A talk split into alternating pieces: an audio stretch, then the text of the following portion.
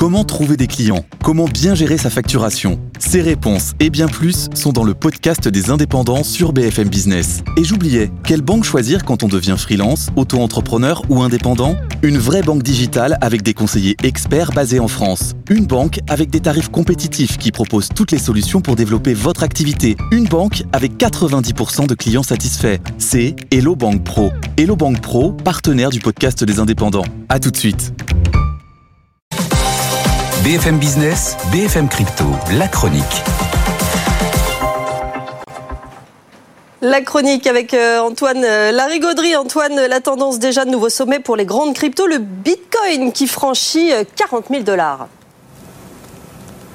Oui, très largement. On est au plus haut depuis mai 2022. C'est un vrai effet bouchon de champagne hein, depuis euh, octobre. C'est une montée continue qui a même tendance à franchement s'accélérer depuis début novembre. Là, on gagne quand même plus de 7% en une semaine, plus de 50% en trois mois. Et puis euh, l'autre grande crypto, l'Ether, est bien en forme aussi. Progression hebdomadaire supérieure même à 10% et on dépasse à nouveau les 2200 dollars désormais, plus haut aussi depuis mai de l'année dernière. Qu'est-ce qui explique cette montée continue, Antoine?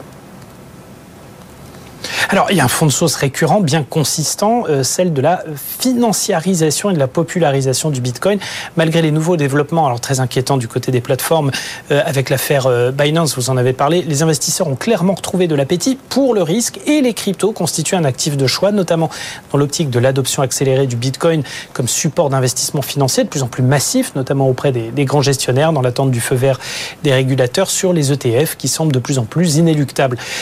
Au-delà, on a quand même un vrai effet monétaire, si on peut dire, avec une mauvaise passe actuelle pour le dollar qui profite aux actifs décorrélés, hein, comme les cryptos, avec un marché qui est en train d'organiser une pression dingue sur la Fed pour qu'elle commence à baisser ses taux dès le début de l'année prochaine.